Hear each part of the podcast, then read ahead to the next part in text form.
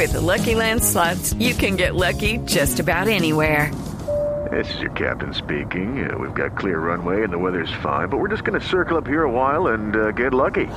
No, no, nothing like that. It's just these cash prizes add up quick. So I suggest you sit back, keep your tray table upright, and start getting lucky. Play for free at LuckyLandSlots.com. Are you feeling lucky? No purchase necessary. Void where prohibited by law. 18 plus terms and conditions apply. See website for details. Las noticias del mediodía en Mañanas Blue.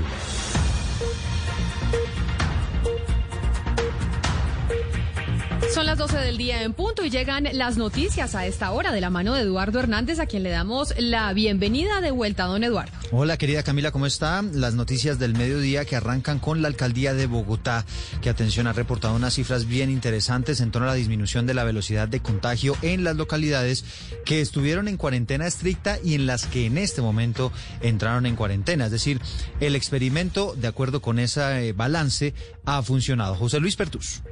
Buenas tardes. Lo que ha informado la alcaldía mayor es que no se busca que no hayan contagios en las localidades. Esto es imposible, sino que se disminuya el RT, que es el índice de contagio de una persona positiva por COVID que puede afectar a otras personas. Así las cosas en las localidades donde ya hubo cuarentena y algunas que hasta ahora van por la mitad de su periodo de alerta naranja, señala que, por ejemplo, en Chapinero ese RT quedó en 1,12, mientras que en los mártires de 1,7. En San Cristóbal el RT efectivo fue de 1,11, pero en otras localidades bajó del 1 de indicador, es decir, 0,97 en Ciudad Bolívar y 0,99 en Usme. Asimismo, en Antonio Nariño de 0,81. La alcaldía mayor ha aclarado que el RT es la velocidad de contagio y que con las alertas naranjas decretadas en ocho localidades que terminaron ayer y en otras cinco que terminará el próximo viernes, se busca reducir esa velocidad que se estaba ampliando a finales del mes de junio. Gracias, José Luis. Y precisamente a propósito de las localidades en Bogotá, a esta hora hay restricciones y controles estrictos de la policía en las localidades que ahora están en cuarentena, que son Bosa, Antonio Nariño, Kennedy, Puente Aranda y Fontibón. Julián Ríos estuvo haciendo un recorrido precisamente por esas zonas de la ciudad. Julián. Fontibón es una de las localidades que permanece en estricto aislamiento desde el pasado viernes. Aquí desde muy temprano en seis puestos de policía se ejerce un control estricto. Solo pueden salir a las calles las personas que tengan permiso de trabajo y que estén dentro de las excepciones de ley. Hay muchos que presentan los permisos de tránsito, de que tienen que ir a laborar, trabajan en las empresas eh, autorizadas los vehículos están autorizados, son de plataforma. En el barrio El Restrepo, en la localidad Antonio Nariño, a pesar de que muchas personas están autorizadas para hacer trámites bancarios, las filas en las entidades crediticias generan aglomeraciones. Sí, siempre ha habido en esta parte de los bancos, siempre hay mucha gente. Hasta el próximo 6 de agosto deberán estar en confinamiento estas localidades, más las de Bosa, Puente Aranda y Kennedy. En esta última, durante estos cuatro días, se han incrementado los problemas de violencia intrafamiliar. Julián Ríos, Blue Radio. Gracias, Julián. Son las 12 del día, 13 minutos. Y hay un estudio bien interesante que presentó la Corporación Excelencia de la Justicia en torno al reloj de la criminalidad registra precisamente, Camila, las horas en las que más se cometen delitos. ¿Cuáles son los detalles, Silvia Charri? Sí, según este reloj de la criminalidad, en promedio 303 casos de violencia intrafamiliar se registraron cada día del 2019, es decir, aproximadamente 13 incidentes eh, por hora. El 50% de esos casos se cometieron entre las 6 de la tarde y la 1 de la madrugada, siendo esta última hora la más crítica en la violencia intrafamiliar en el país. Otro de los delitos eh, que analiza este reloj de la criminalidad es el hurto a personas con un promedio de 830 casos al día en el 2019. Es decir, que cada hora se cometieron en promedio 35 hurtos en todo el país. El 29% de esos casos se cometieron entre las 6 de la mañana y las 12 del mediodía. Incluso uno de los datos importantes que trae el informe es que los viernes, con un promedio del 20%, se cometen más hurtos en eh, Colombia. Sobre los delitos sexuales, eh, dice este reloj de la criminalidad, se presentaron 89 agresiones sexuales al día. Esto es en promedio 3.7 casos eh, por hora. Sobre este aspecto dice que el 68% de los casos se presentaron entre las 12 de la madrugada y la 1 de la madrugada, también entre las 8 de la mañana y las 12 del mediodía y entre las 2 de la tarde y las 5 de la tarde. Gracias, Silvia Charri. Son las 12 del día, cinco minutos. Y a propósito de juicios por abusos sexuales, avanza esta mañana el juicio disciplinario contra los soldados que confesaron haber abusado de una niña indígena en Risaralda. Juan Esteban Silva. ¿Qué tal? Muy buenas tardes. Pues sí, a esta hora avanza el juicio disciplinario en la Procuraduría, en la que están más de siete soldados que prestaban su servicio en el batallón San Mateo, que está bajo protección. Además, esta niña, recordemos, del bienestar familiar en Pereira, parte de su familia tuvo que, de hecho, dejar su casa en Pueblo Rico para acompañarla y apoyarla en la capital del departamento. Y sobre este tema, pues la Procuraduría asumió la investigación por poder preferente. Escuchemos lo que acaba de señalar la Procuradora del caso. En la que los soldados regulares, Juan Camilo Morales Poveda, Jair Steven González, José Luis Tolguín Pérez, Juan David Cuaitía Ruiz, Oscar Eduardo Gil Alzate, Deison Andrés Izazo Zapata y Luis Fernando Mangaré Hernández aceptaron los cargos endilgados por la Fiscalía, consistentes en haber realizado los seis primeros actos de penetración por vía vaginal contra la voluntad de la menor indígena víctima. Recordemos que siete militares están privados de su libertad en una unidad militar mientras esperan una condena de hasta 30 años de cárcel por su responsabilidad en este hecho.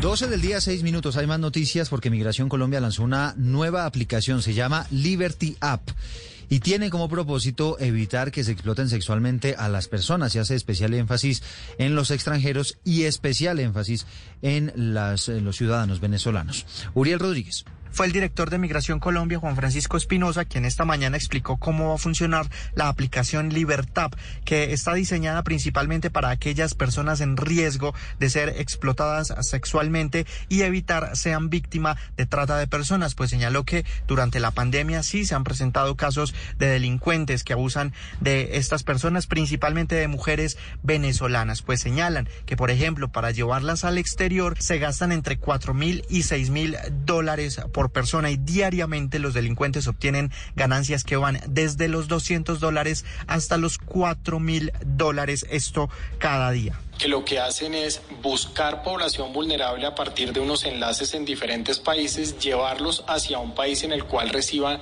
un mayor pago por esa modalidad de explotación. Por eso, una persona que a partir de este conocimiento, a partir de libertad, considera que puede estar en riesgo de, lo primero que tiene que hacer es aplicar ese botón.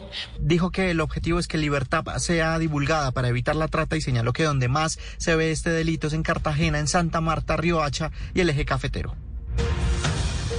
Son las 12 del día, 7 minutos, y la muerte de una joven en un operativo de la policía terminó en una azonada. Esto ocurrió en el municipio de Santa Catalina, en el departamento de Bolívar. Dalida Orozco, ¿cómo es la historia? La muerte de un joven en medio de operativos de control de la policía en el municipio de Santa Catalina terminó en un ataque con piedras y elementos contundentes a la estación de policía de esa población, ubicada al norte del departamento de Bolívar. Según información entregada por la Policía Metropolitana de Cartagena, la muerte de este joven se produjo cuando un uniformado intentaba defenderse de un ataque con arma cortopunzante que le causó lesiones en la cabeza. General Henry Zanabria, comandante de la Policía de Cartagena. Un joven ataca a un auxiliar de policía causándole graves lesiones en la cabeza.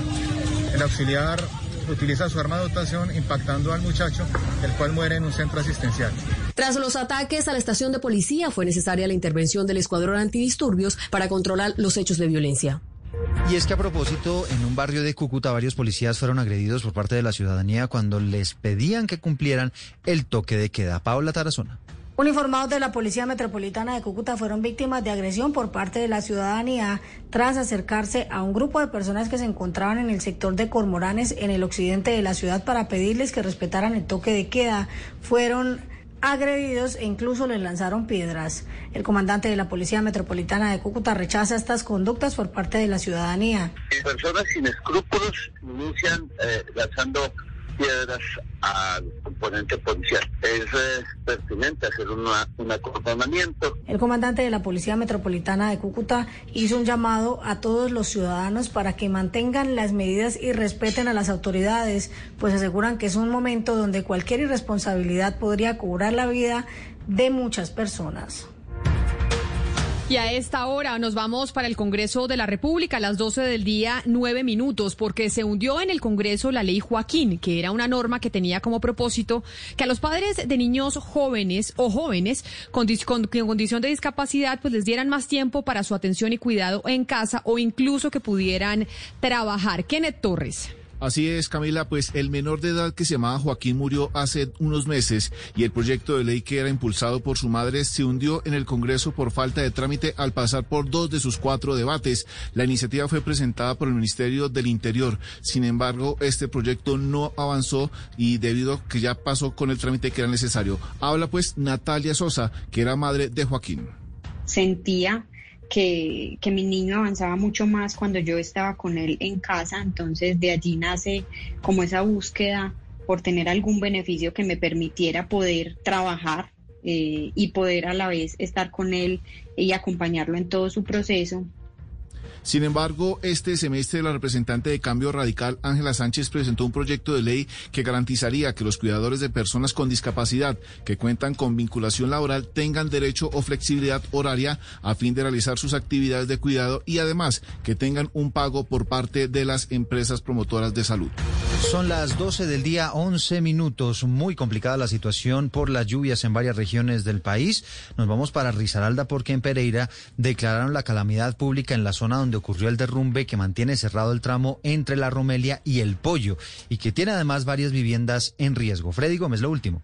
El director de la Oficina de Atención al Riesgo en la ciudad de Pereira informa que se declaró la calamidad pública en el sector de la Romelia El Pollo donde ocurrió un derrumbe hace 72 horas y que mantiene cerrado este tramo vehicular. La figura de la calamidad pública le permite al alcalde tomar decisiones de manera rápida y ágil con el objetivo de desarrollar las acciones de mitigación eh, y de prevención para evitar que el proceso siga retrocediendo. Se espera que en los próximos días se inicie un proceso de demolición de las viviendas que aún están en pie y que amenazan con deslizarse. 12 minutos y seguimos a esta hora con noticias y nos vamos para Villavicencio porque Villavicencio es la tercera ciudad con más elefantes blancos del país. Así lo dejó ver la Contraloría General al anunciar que habrá investigaciones por 19 obras que están inconclusas. Carlos Andrés Pérez. Así es, la Contraloría General de la República investiga un posible detrimento patrimonial en 19 obras entre críticas e inconclusas que hay en la capital del Meta. El alcalde de la ciudad, Felipe Harman, aseguró que esta situación es vergonzosa y que se trata de obras que están por alrededor de los 120 mil millones de pesos. Vamos a avanzar significativamente con el acompañamiento de la Contraloría para acogernos, para terminar muchas de estas obras inconclusas y para avanzar en una dinámica de desarrollo local en el que podamos recuperar esos recursos públicos. Tras el anuncio de la Contraloría, el mandatario local se comprometió a entregar cuatro de esos elefantes blancos antes de que termine el año 2020. Y nos vamos para Manizales. Allá hay noticias relacionadas con los comparendos que impuso la policía a personas que estaban violando la cuarentena, el toque de queda durante el fin de semana en diferentes fiestas. Se impusieron 250 multas. José Fernando Berrío. Las autoridades de gobierno y de policía de Manizales reportaron 252 comparendos realizados a ciudadanos por no acatar la medida del toque de queda que se implementó durante el fin de semana de manera obligatoria. Según el coronel Benjamín Cáceres, comandante operativo de la institución, se siguen presentando anomalías por celebraciones al interior de los hogares.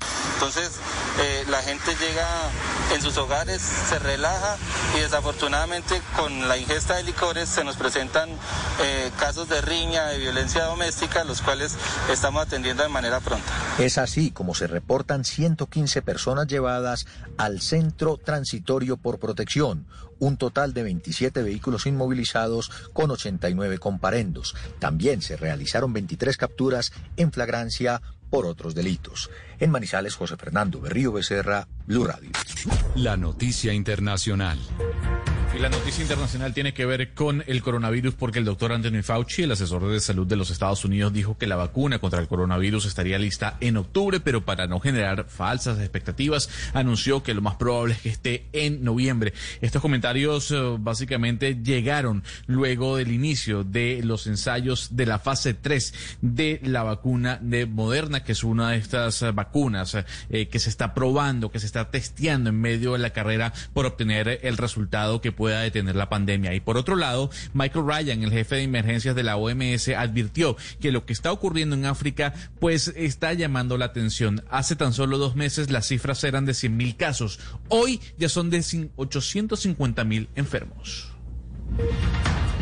Hello, it is Ryan, and we could all use an extra bright spot in our day, couldn't we? Just to make up for things like sitting in traffic, doing the dishes, counting your steps, you know, all the mundane stuff. That is why I'm such a big fan of Chumba Casino. Chumba Casino has all your favorite social casino style games that you can play for free anytime, anywhere with daily bonuses. That should brighten your day a little. Actually, a lot. So sign up now at chumbacasino.com. That's chumbacasino.com. No purchase necessary. Group. Void were prohibited by law. See terms and conditions. 18 plus.